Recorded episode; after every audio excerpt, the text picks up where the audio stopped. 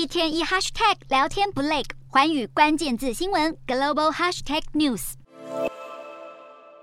无情战火摧残乌克兰各个城市，建筑物被炸到满目疮痍，就连医疗设施也遭到炮击，这让世界卫生组织非常担心。战争爆发后，世卫就不断警告乌克兰的新冠疫情恐怕会大爆发，还不断呼吁俄罗斯千万不要破坏医疗设施。然而炮击却完全没有减缓，还有大量民众无法得到完善医疗协助。乌克兰确切确诊人数无法真实呈现，而表面上的确诊数相较其他国家来得更少，但黑数恐怕相当惊人。世卫秘书长谭德赛在十二号指出，目前乌克兰的新冠病例有所增加，预估疫情传播可能在十月初达到顶峰，医院收容量能濒临上限。俄罗斯在二月下旬入侵乌克兰后，对于医疗卫生造成严重影响。世卫证实，当地有超过五百起针对医疗基础设施的攻击事件，造成大约一百人丧命。谭德赛还提到，这场战争可能会加速小儿麻痹症的传播。由于乌克兰新冠肺炎和小儿麻痹的疫苗覆盖率都很低，世卫担忧战争之余，乌克兰境内各种疫情恐怕要接连爆发。